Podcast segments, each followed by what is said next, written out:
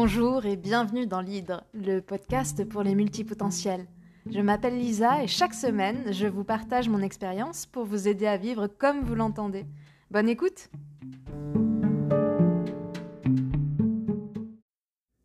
Bonjour à tous et à toutes et bienvenue sur le podcast de l'Hydre ou la multipotentialité assumée.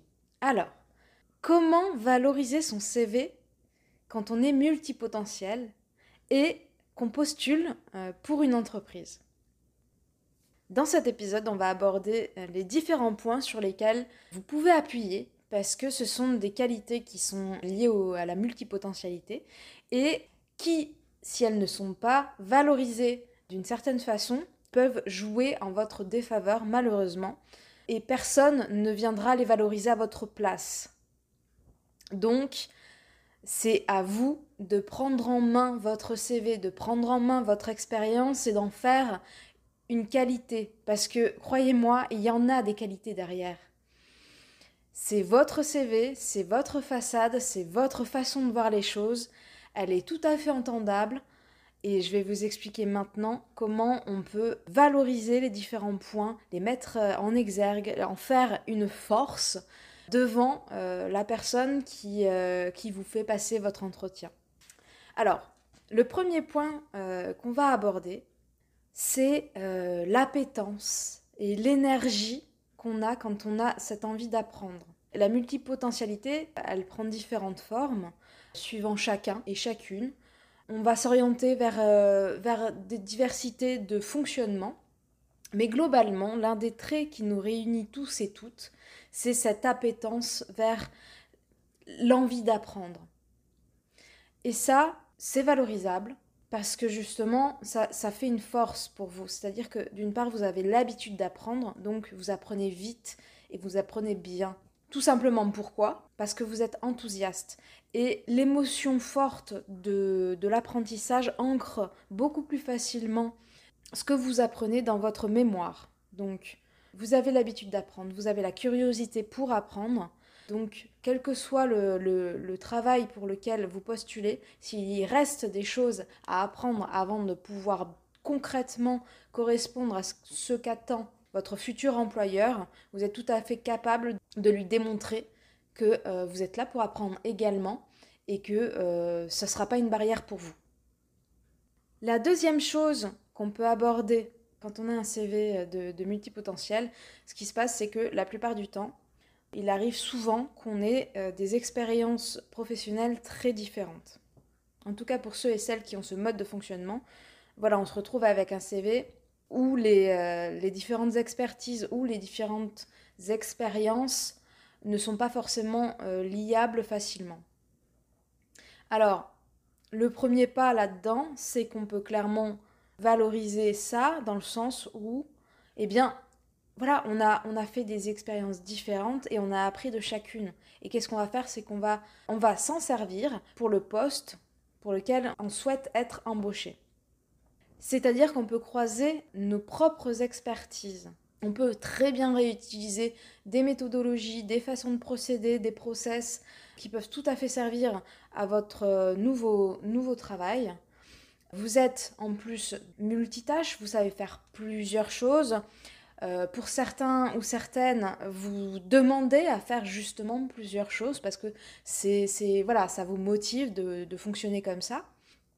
Et quelque part, en fait, toutes ces, tous ces apports euh, de, divers secteurs, toute cette façon de, de voir les choses, eh bien, c'est aussi un potentiel énorme pour créer des innovations au croisement des domaines dans lesquels vous avez des compétences.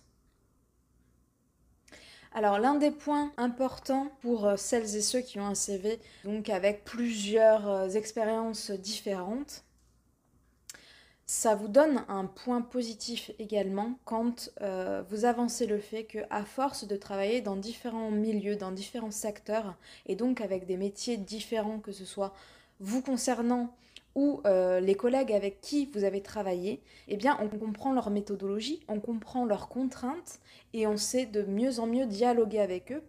On apprend toujours des autres.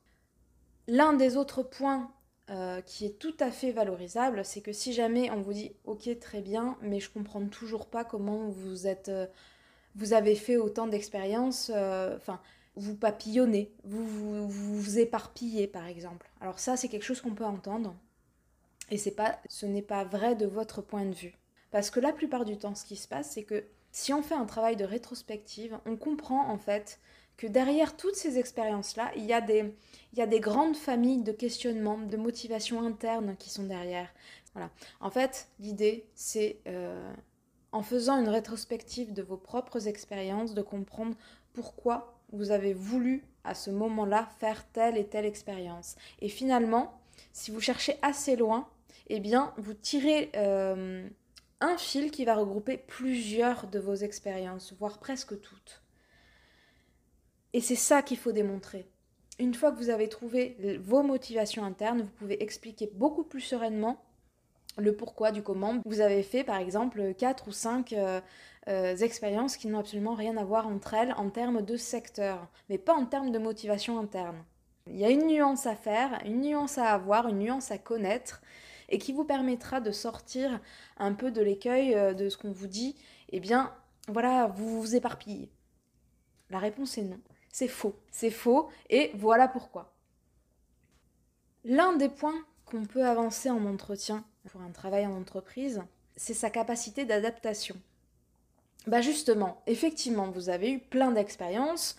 Euh, la personne euh, qui vous fait passer l'entretien n'a certainement pas manqué de vous le faire remarquer.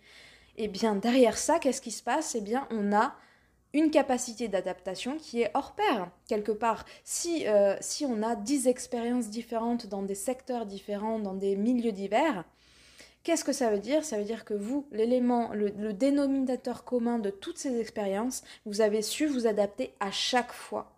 Et donc, si vous intégrez cette nouvelle entreprise, il n'y a pas de souci à, se faire à ce niveau-là. Vous êtes capable de vous adapter dans toutes les situations. Et votre CV le prouve. Alors, un autre point important aussi, c'est la proactivité. Euh, j'en parle parce qu'elle se retrouve dans beaucoup de, profils multipotentiels. Donc la proactivité, euh, la création de nouveaux projets, l'impulsion euh, de projets est une qualité. Alors c'est une qualité pour certains postes. Elle ne l'est pas pour toutes. Mais si vous visez un poste, par exemple, de cadre, c'est une qualité tout à fait valorisable et qu'il faut souligner absolument lors de votre entretien. Et vous aurez certainement des exemples concrets à donner. Mais tout ça, ça joue en votre faveur. Sachez-le vraiment il y a de quoi être fier de son, de, son mode de fonctionnement.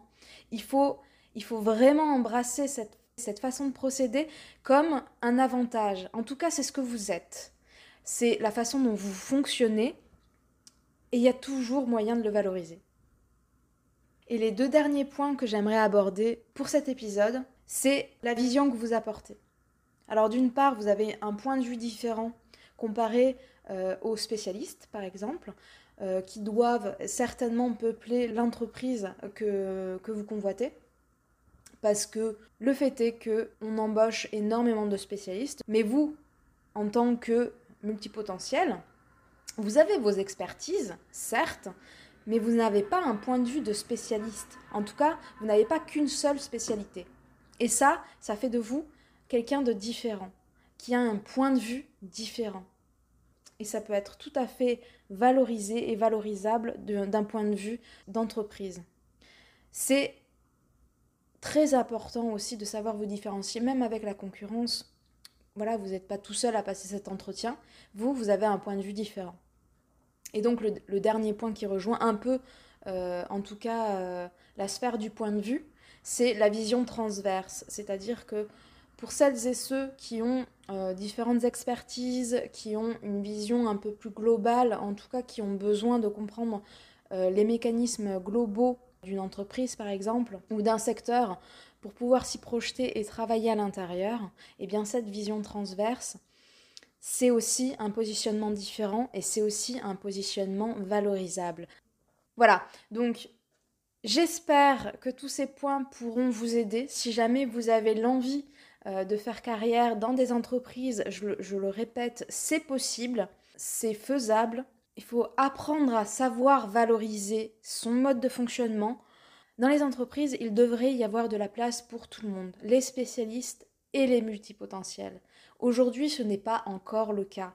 C'est trop peu le cas. Mais on peut changer les choses. On peut justement, par euh, la médiatisation de ce qu'est le mode de fonctionnement d'un ou d'une multipotentielle, par l'explication à son entourage, par l'explication à son employeur, plus on en parlera, plus les chances pour eux de connaître ce mode de fonctionnement et pour vous d'intégrer bah, toutes les sphères que vous auriez envie d'intégrer en fait, comme n'importe quel spécialiste, eh bien voilà, les portes s'ouvriront plus facilement si on, parle, si on se valorise, si on explique. Voilà, il y a un travail de médiation à faire qui n'est pas impossible. Aujourd'hui, je vous montre que c'est tout à fait faisable que de valoriser un CV.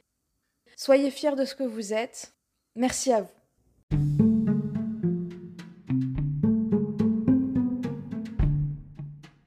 Merci d'avoir écouté cet épisode, j'espère qu'il vous a plu.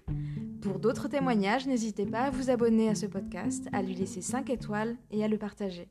Pour toutes les questions, vous pouvez m'envoyer un mail sur lidre.podcast@gmail.com ou sur Instagram à lidre.podcast. À bientôt!